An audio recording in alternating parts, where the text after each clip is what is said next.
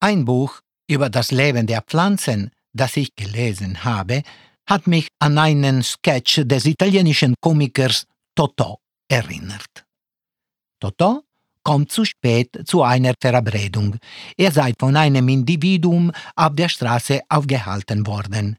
Dieses Individuum habe auf ihn eingeschlagen und geschrien Pasquale disgraziato, du verfluchter Mistkerl, endlich habe ich dich und patapim, patapum, patapam.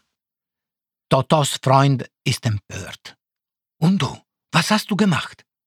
Ich habe gelacht und mich gefragt, wie weit dieser Idiot noch gehen will.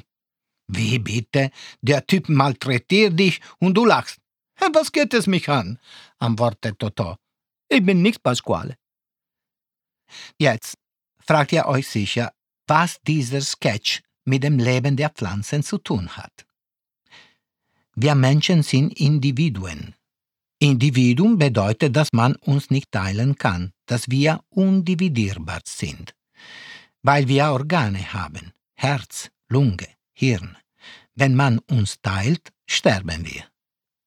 Bei den Pflanzen ist es anders. Weil sie nicht fliehen können, wenn sie in Gefahr sind, haben sie sich entschieden, keine Individuen zu sein.